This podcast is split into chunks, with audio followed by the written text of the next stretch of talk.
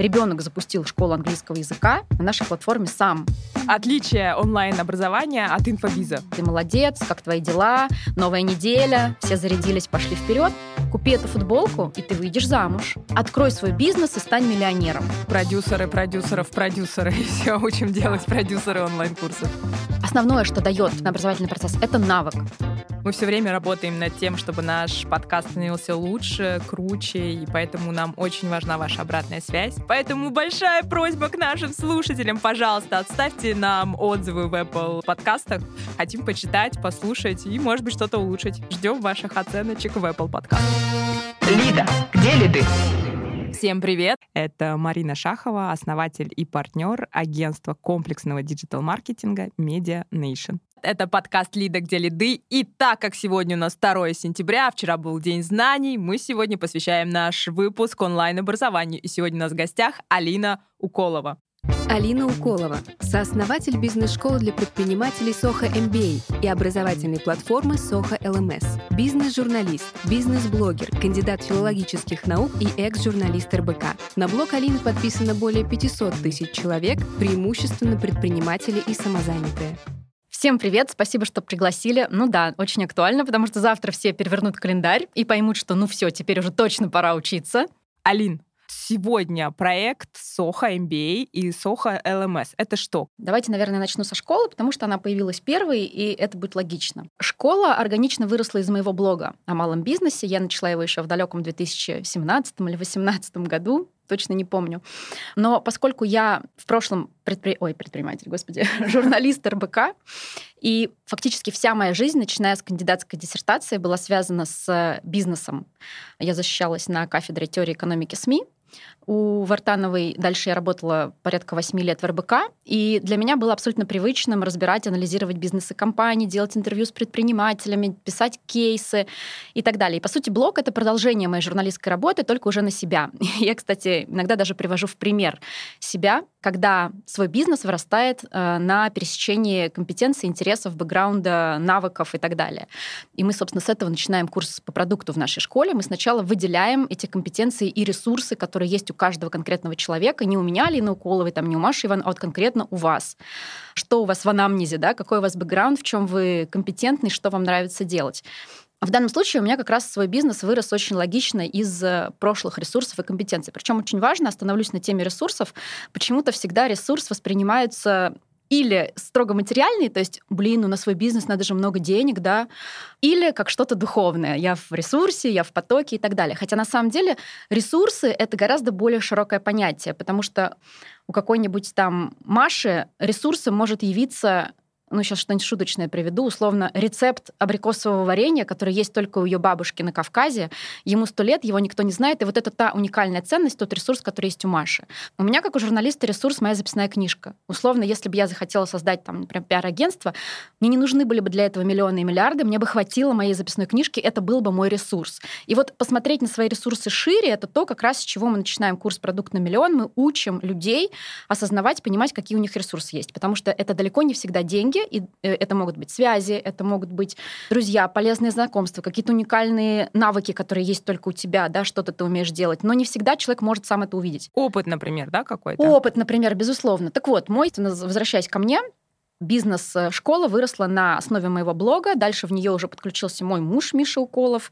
Может быть, кто постарше помнит такие компании, как Utinet.ru и Мегаплан. Собственно, Михаил — это основатель э, обеих компаний. Utinet — это первый интернет-магазин, который вышел у нас на IPO, по-моему, первый и единственный даже. Ну, может, не единственный, врать не буду. А Мегаплан — это большая система таск-менеджера. Ей сейчас пользуются тысячи, наверное, бизнесов и малых, и средних, и даже крупных. Поэтому у него есть огромная компетенция именно предпринимателя, строителя, основателя и так далее. И уже вместе с ним мы стали делать школу. И внутри школы у нас есть три курса, собственно, это основа, из чего состоит любой бизнес, не только малый. Это продукт, продажи и менеджмент.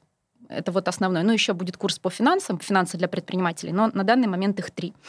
И когда мы запустили школу, она исключительно hard skills, то есть там не дается никаких мотиваций, ни того, к чему, может быть, э, слушатели привыкли, когда речь идет о, об инфобизнесе. Мы для себя четко разделяем понятие инфобизнеса и онлайн-образования. Это разные вещи. Если будет интересно, потом расскажу поподробнее.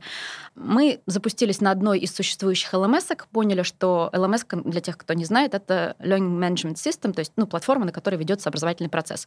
Поняли, что нам неудобен ни один из вариантов, которые существовали на рынке на тот момент, и мы написали свою образовательную платформу под себя, где на наш взгляд, гораздо мощнее и функциональнее прописан образовательный процесс, то есть архитектура образования можно делить студентов по группам. Есть масса автоматизации проверки домашних заданий. То есть это не только тест «да», «нет», да, это там может быть еще и «найди пару», «ставь пропущенное», «вычеркни лишнее», не знаю, «заполни пропуск». То есть вот это все автоматизировано на Soho LMS. И очень мощную CRM-ку для этого сделали. И сейчас наши клиенты говорят, что у них конверсия именно из лидов в оплаты в клиентов только благодаря нашей CRM. Ничему больше. То есть там, не расширяли отдел продаж, не вводили новые скрипты, ничего больше – просто благодаря тому, что у нас очень крутая CRM, вырос порядка 16%. Ну, собственно, мы и по своей школе увидели ровно тот же рост. Когда перешли на свою LMS, у нас конверсия из э, лидов в клиентов выросла вот так просто на пустом месте на 16%. Это, наверное, вот если совсем кратко. Да, совсем кратко. То есть у тебя были компетенции журналиста в бизнес-издании, ты вместе с мужем, у которого большой бизнес-опыт, создали бизнес-школу. Можешь несколько цифр про эту бизнес-школу? Сегодня Soho MBA. Вот что, что это? За проект? А, ну вот 2000 человек мы уже uh-huh. отучили, и это только тех, кто был на обратной связи. У нас еще есть тариф знания. Подразумевается, что знания покупают те, кому, ну, пока, может быть, практика не актуальна, они хотят послушать теорию. То есть это такой пакет слушателя, да, то есть там именно вид- как видеоучебник, видеолекции. Вот вместе с ними даже боюсь предположить, сколько мы уже обучили. Какие еще цифры именно? Окей, 2000 студентов с обратной да, связью. Да. После этого у вас появилась своя еще образовательная платформа. Ну, где-то год назад она появилась. Soho э, LMS. LMS. А то несколько цифр еще про Soho LMS сегодня. Вот. Смотри, платформа очень молодая, то есть мы, естественно, долго обкатывали mm-hmm. ее на себе, прежде чем отдать ее миру, отдать ее рынку. И основное, то есть пока на ней, наверное, порядка может быть, 50 или 100 школ, вот где-то в этом промежутке сейчас работает. То есть она прям совсем молодая, но она и на рынок вышла меньше, чем полгода назад. А основное преимущество у нас нету законсервированных решений. То есть если к нам приходит клиент и говорит, а мне еще вот это нужно, там, например, чтобы вот так автоматизировалась проверка заданий, мы делаем это под него. То есть мы в этом смысле а, отстраиваемся от конкурента абсолютно бесплатной, масштабной и большой техподдержкой каждой школы. Прям с каждой школы есть отдельный чат, где они пишут свои пожелания, их всегда ведут за руку, всегда поддерживают, и нет вот этого геморроя, что для того, чтобы освоить какую-то обучающую платформу, не буду сейчас говорить какую, нужно купить курс, как освоить эту обучающую платформу, потому что сам, ну, настолько ненативный, а сложный, реально такой громоздкий функционал, что достаточно сложно разобраться. У нас в этом смысле все решается, во-первых, нативностью самой платформы. Вот недавно, кстати, пришло сообщение, что ребенок запустил школу английского языка на нашей платформе сам. Я не знаю, насколько можно назвать ребенком 16-летнего подростка, ну, ну ребенок, в общем-то, да, разобрался и запустил сам школу английского языка для своего репетитора просто посмотрев мануал. Мануал мы, естественно, отдаем бесплатно. Давай тогда коротко Давай. постараемся. Отличие онлайн-образования угу. от инфобиза. Ну, в моем понимании, смотри, основное, что дает образование, именно образовательный процесс, это навык. Да? То есть в инфобизнесе, как правило, продают видосики. Мотивацию. Ты посмотрел. Нет, нет, нет. Я сейчас именно про форму скорее отдачи материала, именно про обучение, как построен процесс обучения. То есть в основном инфобизнес — это видосики. Да? В лучшем случае у тебя будет какой-нибудь куратор, который будет, ну, или исполнять, как ты правильно говоришь, мотивационную поддерживающую функцию, писать тебе, что ты молодец, как твои дела, новая неделя, все зарядились, пошли вперед. Ну, или же, может быть, э, как-то проверять домашние задания, там, инструкции. Часто это бывают бывшие студенты тех же курсов, которые потом, оп, становятся кураторами. Но продюсеры, в любом случае, продюсеров, продюсеры, все учим делать да, продюсеры онлайн-курсов. В моем понимании онлайн-образование, именно образование, это всегда про навык. То есть Давай такой самый простой пример. Вот у тебя есть первоклассник, который пришел 1 сентября в школу, его нужно научить писать ручкой. Если ему, ты ему поставишь видосик на YouTube, как писать ручкой, ну, он посмотрит видос, но он не научится писать буквы, прописи. Ему надо для этого дать в руки ручку, дать прописи и показать прям вот на уровне пальчиков, куда что положить, как что прочертить, прорисовать. Это навык. И вот с моей точки зрения основное отличие инфобизнеса от онлайн-образования, что онлайн-образование дает навык. То же самое, если мы применяем к бизнесу. Да? Мы, у нас огромная практическая часть, вот основное, наверное, отличие нашей школы. То есть это способность решить какую-то задачу новую, которую ты раньше это не мог прям, решить. когда тебя учат все делать руками. Угу. Посчитать целевую аудиторию, построить математическую модель продаж в Excel, понимать, сколько из какого канала к тебе придет, когда клиент отобьется, какой у него ЛТВ, средний чек и так далее. Так, чтобы ты мог управлять дальше этими показателями в своем бизнесе. Не просто прослушать лекцию и э, а, что а в чем такое... отличие? Вот прослушать лекцию, а у вас, соответственно, есть домашние Огромное, задания. да, огромный mm-hmm. пласт домашних заданий. То есть самое, наверное, 70% это именно практика, где ты прям руками учишься считать средний чек, понимать ЛТВ, понимать, сколько клиентов рассчитывать, в каком канале у тебя есть, сколько надо потратить, сколько ты оттуда получишь. Ну, то есть вот прям реально это гигантская работа с преподавателем. С каждым студентом преподаватель прям вот, знаешь, если метафору приводить, то это как вот дом по кирпичику, вот по уроку, как по кирпичику, к концу курса у тебя выстраивается готовый дом. Если это курс по продажам, то это математическая модель продаж. Если это курс по созданию продукта, да, своего бизнеса, то это операционная модель, бизнес-план и финансовый план. Все. То есть вам нужно дальше только реализовывать в рамках того, что вы уже просчитали, разработали с преподавателем. Некоторые, кстати, умудряются делать это параллельно прям вот в процессе прохождения курса уже э, что-то внедряют, ну, например, там, не знаю, что-нибудь простое, да, там, урок по офферам.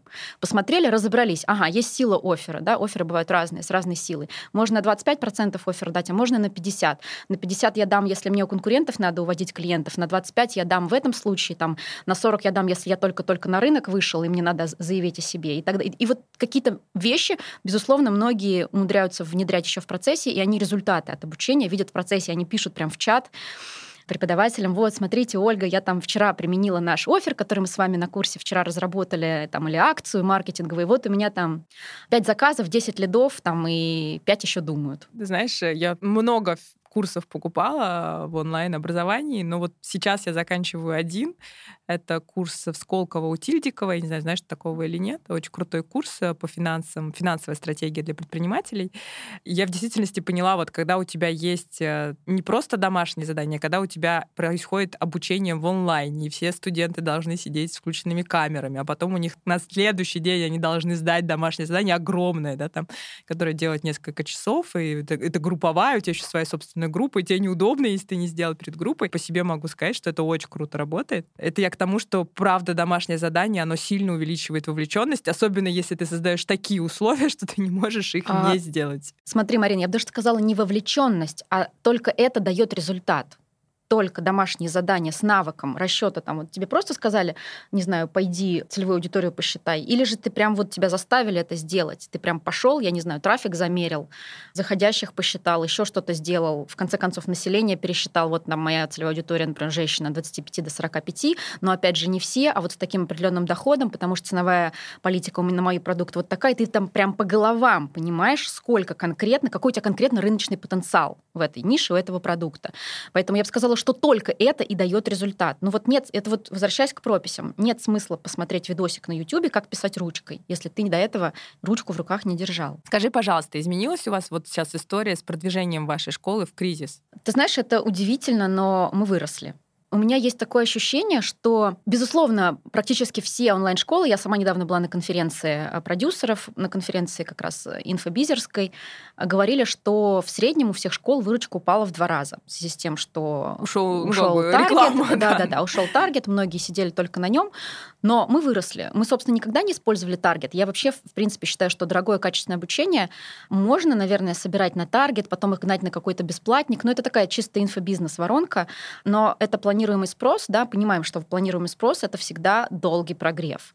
И в данном случае блог, ну, Инстаграм или какой-то любой другой социальной сеть, он работает как инкубатор. То есть ты в любом случае должен, тебе должно быть какое-то время, и чем выше чек, тем дольше это время. Прогреть эту аудиторию под этот продукт. Вот. Поэтому я думаю, что таргетом можно куда-то загнать, там сконвертить бесплатником, там сколько-то человек купит, но мы по этой схеме никогда не шли, у нас было именно на максимальное количество пользы в блоге. И когда люди, там, подписанные на меня, там, не знаю, уже год, полгода, там, или 3-4 месяца, ежедневно, просто как инъекцию в кровь, получают вот эту вот пользу, причем многие даже только из блога начинают бизнес, там, увеличивают продажи, они рано или поздно все догреваются до покупки. Вот, поэтому мы выросли, и есть еще такая мысль, что, наверное, этот кризис, который, кстати, по онлайн-образованию, по инфобизнесу ударил сильно, да, что греха таить, это так, он, скорее всего, вымоет из рынка тех, кто и так работал на пределе эффективности. Да, ну, кризис когда... всегда вымывает да. слабых, а сильные всегда Тут даже не слабых. Ну, и если что, тоже выросли. Тут даже не слабых. Тут школы или, там, не знаю, ну, инфобизнес ну, слабые, с, я имею в виду, с маленьким, с маленьким да. запасом маржинальности, угу. да. То есть если они даже на таком жирном рынке, когда кризиса, работали с маленьким запасом маржинальности, то когда вот это все произошло, ну, о, о чем говорить? Потому что, конечно, в онлайн-бизнесе маржа, она очень высокая, это правда. Про вашу модель продвижения сейчас. Откуда mm-hmm. к вам приходят клиенты? Мы не изменили ровным счетом ничего. Сколько существует мой блог, я продвигала его только через рекламу у блогеров. И дальше интенсивный просто количеством пользы в аккаунте конвертировала их на покупку обучения. То есть я практически, вернее, не практически, а вообще не использую манипулятивных методов, да, вот то, о чем мы сейчас дойдем, я так подозреваю, про черное и белое, когда ты продаешь не через прямую ценность продукта, не через продуктовую ценность, а через, ну, такие... Манипуляции. А, да, манипуляции. Ну, если хочешь, можем прямо сейчас к этому перейти. Как да, пример, давай. вот прикольно, наверное, будет привести суперпонятное типа футболки, да, вот возьмем хлопковую футболку. Какая у нее будет прямая продуктовая ценность, да? Она из хлопка, не знаю, там, она выдержит много стирок, она плотная, ну, то есть это прям то, что можно однозначно пощупать, понять и посмотреть. Какая здесь могла бы быть манипуляция при продаже этой футболки. Только 100 футболок. Нет, нет, нет. сегодня до обеда. Нет, нет, нет. Это не манипуляция? Это транзакционная ценность или офер. А манипулятивная ценность этой футболки, ну, в смысле, продажа через манипуляции, звучала бы так. Купи эту футболку, и ты выйдешь замуж. Купи эту футболку, и ты там войдешь в круг, там, я не знаю, предпринимателей, успешных людей, в этой футболке тебя полюбят, оценят и так далее. Вот это была бы манипуляция. Такими методами мы не пользуемся. А, так, давай тогда про офер. То есть вот если ты говоришь, э, что там у меня только, не знаю, 100 футболок, хотя у тебя на складу там 10 тысяч, ну, это, это не манипуляция. Это, знаешь, здесь есть, наверное, тонкая грань, но по большому uh-huh. счету это создание транзакционной ценности. Этим пользуются абсолютно все, чтобы ты не продавала машины, квартиры, яхты, Айфоны. гаражи. Да, абсолютно все пользуются. Это просто ограничение предложения. Да? Ограничение предложения всегда действует. Ну, опять же, надо грамотно это использовать, безусловно, но в общем и целом это немножко из другой оперы. Продажа обещаний — это вот манипулятивный метод, когда тебе говорят, купи курс, и ты там э, станешь богатым, успешным, и как бы подспудно все время транслируют контент там с яхтами, майбахами, не знаю, дорогими отелями, и у потенциальной аудитории устраивается ассоциативная связь, да, что если я куплю этот курс, я тоже буду ездить на майбахе и отдыхать в дорогих отелях. Вот, собственно, это основное. Продажа обещаний. Это, это кстати, тоже то, что отличает онлайн-образование от инфобизнеса. Я могла бы продавать свой курс так, да, открой свой бизнес и стань миллионером. Но это была бы продажа обещаний. То есть, купив мой курс, станет конкретный Вася миллионером или нет? Скажем так, я дам ему для этого все инструменты. Но откроет ли реально Вася свой бизнес? Хватит ли у него для этого, не знаю, терпения, риска, в конце концов, ну, какого-то там вот внутреннего состояния уверенности в себе? от меня уже не зависит. То есть я могу дать ему все инструменты, а получится ли у Васи с бизнесом или не получится, я не могу давать таких обещаний. Это с моей стороны было бы нечестно. Хотя, конечно, это продает лучше это продает лучше, но, наверное, это плохо влияет поэтому, на отношения поэтому с клиентами. Мы, да, поэтому мы говорим э, не купи курс и открой бизнес и стань миллионером, а мы говорим, что купив курс, ты научишься считать операционную модель, бизнес-план, будешь понимать там способы привлечения клиентов, будешь легко просчитывать эффективность каждого канала продаж, поймешь, какие каналы выгодны, какие невыгодны, построишь математическую модель продаж. Да, это продается хуже. Это сложно, это надо работать, люди понимают, что надо пахать. Проще продавать, если сказать э, купи курс и стань миллионером. Ну, возможно, потом у тебя уровень взаимоотношения с твоим клиентом, он лучше, потому что ты изначально строишь с ним честные отношения. Да, а дальше начинается подавление отзывов. Опять же, вот почему возник термин инфо-цыгане, да, такой не очень приятный в нашей отрасли. Потому что, я не знаю, почему так пошло, вернее, я знаю, почему это пошло, но окей. Нету культуры или практики, не знаю, как сказать, тотального сбора отзывов. То есть нету какого-то отзывика или площадки, куда можно прийти и прочитать абсолютно все отзывы про школу. Да? Очень непрозрачная система. То есть если это продажа курса через Инстаграм, понятно, что блогер там, или инфобизнесмен будет выкладывать только положительные отзывы. Поэтому вот, кстати, это первое, что не устроило нас в той платформе, на которой мы были в начале. Там не было возможности автоматически собирать отзывы вот просто on default. Мы как-то там пробивали эту возможность для себя, чтобы эта возможность сбора отзывов была. Почему я считаю, что тотальный сбор отзывов обязателен? Обязателен просто. Есть книжка, наверное, ее многие читали, «Отрицательный отзыв как подарок». И там в основном мысль о том, что отрицательный отзыв помогает предпринимателю улучшать свой продукт да, то есть э, если клиенту, там, не знаю, не понравилось молоко в твоем кофе, ты в следующий раз подумаешь, прочитаешь отзыв и купишь другое молоко. Но отрицательный отзыв может еще и положительно влиять на продажи. Сейчас объясню, чем. Вот пример из моего личного опыта. Не так давно я бронировала отель в Питер на одну ночь. Я замороченная на жесткости матрасов, я не могу спать на мягких, для меня это принципиально важно. Я позвонила в отель и, а, а, прочитала отзывы, значит, везде было написано «удобная кровать», без подробностей. Я позвонила в отель и а, спросила, какие у вас матрасы. Мне ответили, у нас матрасы то ли жесткие, то ли средней жесткости. Короче, я забронировала, приехала в этот отель, там оказался мягкий матрас, я была жутко разочарована, написала вот такую вот телегу негативного отзыва, собрала вещи и уехала в другой отель прямо вот в тот же вечер. Если бы они дали бы мне правдивую обратную связь, да, или это было бы написано где-то в отзывах, я бы просто туда не приехала, они бы не получили негатив, недовольного клиента, не получили бы еще один отрицательный отзыв и так далее. Как это применимо к инфобизнесу? Когда ты публикуешь все отзывы, и у клиента есть возможность посмотреть, он заранее знает минусы твоего продукта. То есть у него уровень разочарования при покупке да, уже будет сильно ниже, он будет к этому готов. А если он будет к этому готов, у него и индекс лояльности не упадет так сильно на выходе уже после покупки, потому что, ну, как бы он же сам, он же об этом знал, знал, он принял решение о покупке, Давай тем не менее. пример. Ну, например, с вашим курсом, какие там есть отзывы, о, которые у нас готовят? Есть, у нас есть прекрасный пример. У нас в самом начале было очень много отзывов, что учиться сложно, очень много надо тратить на вас времени, очень интенсивно, очень тяжело и так далее. И это прям повторялось. Но когда это стало повторяться из отзыва в отзыв, что да, учиться сложно, надо выделить время, надо заранее там освободить себе часа 4, а то и 5 в день, потому что это действительно MBA. Это приставка Soho MBA, она там стоит не просто так. Это действительно MBA и по нагрузке, и по темпу, и по глубине, и по интенсивности. И когда это было написано в каждом отзыве, сейчас у нас этих возражений практически нет. Потому что люди, прочитав кучу отзывов, что да, будет сложно, учиться надо будет много, они понимают, на что они идут. Ну и, в принципе, ты отсекаешь тех, кто такие, ой, я послушаю видосики да, и что-то соответственно, там я отсекаю тех, кому это заведомо не подойдет. И это прекрасно. То есть, когда ты фильтруешь на уровне отзывов, и к тебе попадают те, кто готов пахать, готов работать, готов вкладывать время, и у них случаются кейсы, потому что когда ты работаешь и делаешь это грамотно, у тебя не может не получиться результат. А результат будет в любом случае. У школы появляется классный кейс. И у нас этого много, мы это поняли. И я не понимаю, почему многие школы до сих пор не выкладывают тотально все отзывы. Это же очень сильно помогает. А дальше запускается сарафан. Да? И сарафан опять же работает на тебя, потому что эти люди рекомендуют тебя тем, кто тоже заведомо готов к этим условиям. Как вы выстраиваете долгосрочные отношения со своими покупателями? Смотри, это вопрос про лояльность. Давай сначала чуть-чуть, что такое лояльность. Лояльность — это накопленный положительный опыт да, взаимоотношения с этой компанией там, или с этим брендом. Как его выстроить? Э, здесь интересный вопрос. Но если совсем кратко, то всегда давать чуть больше ожидания клиента. Да? Например, чем вот больше, чем он ожидает. Чуть больше, чем он ожидает. Например, я сейчас тебе приведу пример. Я как-то на день рождения Миши заказывала иллюзиониста. Он провел прекрасное шоу, нам все понравилось, это действительно было выше ожиданий, больше фокусов и так далее.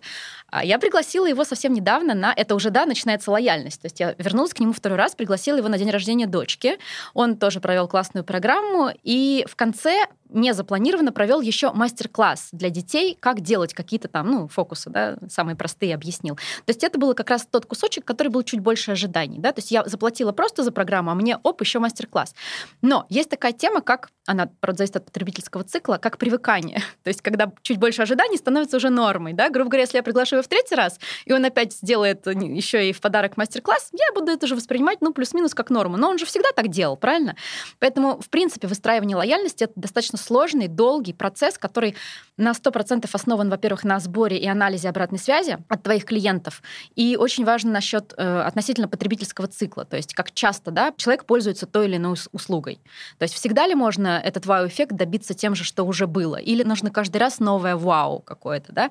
Ну а так это все те же составляющие, сервисная составляющая, удобство заказа, там, удобство контактирования с тобой там, или с твоим менеджером и так далее. Ну и плюс еще хочу еще отдельно отметить, бизнесу будет полезно, что в регулярном спросе, да, что есть регулярный спрос, там, еда, маникюр, бензин, сотовая связь, да, то, чем ты пользуешься постоянно, регулярно, система лояльности очень нужна и очень важна. То есть там она должна быть обязательно. А давай про ваш пример. Вот вы как управляете ожиданиями у себя в бизнесе? Что касается у нас системы лояльности, у нас есть, естественно, клиентская скидка на второй курс 20% и на третий тоже. Что касается э, чуть больше ожиданий, мне кажется, это у нас заложено в самом продукте, потому что когда люди получают курс, да, и они его проходят, они в большинстве своем говорят «вау», потому что они не ожидают такого серьезного глубокого подхода. Ну, потому что, наверное, привыкли, что курс в Инстаграме это что-то очень простое, что можно пройти там за две недели, что-то иногда выполняя там раз в неделю какой-то ДЗ. Вопрос подсмотрен у тебя в Телеграм-канале. Очень классный, кстати, Телеграм-канал. Очень интересно его читать. Скажи, сила окружения — это прям must-have для любого предпринимателя? Дает ли тебе что-то это? Вот на уровне чисто узнать, а что, у кого юрист хороший, а у кого это хорошее, а посоветуйте там, э, с кем вот здесь поработать. Вот на таком уровне да. А в плане того, что меняется мышление, вот то, что да, продают, опять же, нет, я так не могу сказать. Это именно вот чисто, знаешь, такой вот обмен какими-то деталями в плане, ну вот, если у меня есть какой-то контакт, да, там, я не знаю, хорошего переводчика сайта на английский. Ну, и у меня спросили другие блогеры-предприниматели, конечно, я поделюсь. Вот, угу. вот это полезно. Я, наверное, тут тоже добавлю, что про ну, какое-то глобальное для меня личное изменение сознания происходит не когда ты общаешься с теми, у кого похожий результат, а когда ты общаешься с теми, кто сделал, там, не знаю, x30, x40, да, то есть это вот, когда ты приходит к тебе в закрытые какие-то, ну, к тебе в сообщество люди на закрытые мероприятия, там, из списка Forbes топ-10, и они рассказывают, как они видят мир, вот тогда как бы происходит какое-то реально глобальное решение. Ну, а Но это, поняла. опять же, про меня. Да, да я поняла. Мне это не нужно, потому что у меня Миша был в списке Forbes. Я, собственно, живу с таким человеком, у меня мышление, как могло, уже расширилось 10 лет назад. То есть, возможно, кстати, поэтому я не вижу ценности, да, вот в этом вот в этом самом пресловутом денежном мышлении, о котором все говорят.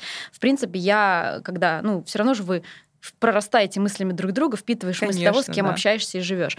Поэтому для меня, ну, не знаю, услышу, может быть, я, конечно, что-то новое. Нет, я думаю, что если бы тот же Миша оказался бы в окружении, не знаю, Ричарда Брэнсона, Илона Маска, он бы тоже Поменялся. сказал бы, что это очень круто пообщаться с такими людьми. Ну, там, или даже Олег Тиньков тот же, да? Ну, короче, Слушай, ты ну... права. Тот, кто э, больше, выше и круче тебя. Слушай, ну всех нас вдохновляют разные вещи, кого-то окружение, кого-то что-то еще. Вот вас с Мишей что вдохновляет? Мне очень много энергии дает спорт. У меня тренировки каждый день и с разными тренерами, плюс бассейн. И мне кажется, что если бы вот этого не было, я бы, кажется, себя чувствовала... У меня, знаешь, я в этом плане ты пытаешься от меня каких-то все инсайтов, а у меня все очень приземленно на физиологическом уровне. все Слушай, ответы. а так и нормально. У меня сон, у всех спорт, свой, да. э, вот, на питание я подзабила. Вот как бы сон, спорт — это основное, что дает вот именно энергию и ресурс мне. Это абсолютно нормально. Не книги, всех, там, не да, магия утра. У всех, у всех по-разному. Ничего такого. Я со спортом тебя тоже поддерживаю. У меня, правда, и спорт, и сон, и еда. вот. Это уже а, ты на другом да, уровне да. уже. Спасибо тебе большое, что ты сегодня к нам пришла, рассказала про свой проект. Очень вдохновляюще, хочется изучить и вообще следить за тобой в телеграм-канале. Mm, Будем на связи. Спасибо, что были с нами и слушали нас. Всех слушателей подкаста, кому интересна идея создания своего бизнеса, продукта с нуля, причем с хард-расчетами, с таблицами, с операционной моделью, так, чтобы это все работало как часы, приглашаем на наш курс от нас, всем слушателям подкаста, скидка 5% по промокоду MediaNation. Это был подкаст «Лида, где лиды». Подписывайтесь на наш телеграм-канал, чтобы не пропускать наши выпуски. С вами была Марина Шахова и Алина Уколова. Спасибо, всем пока!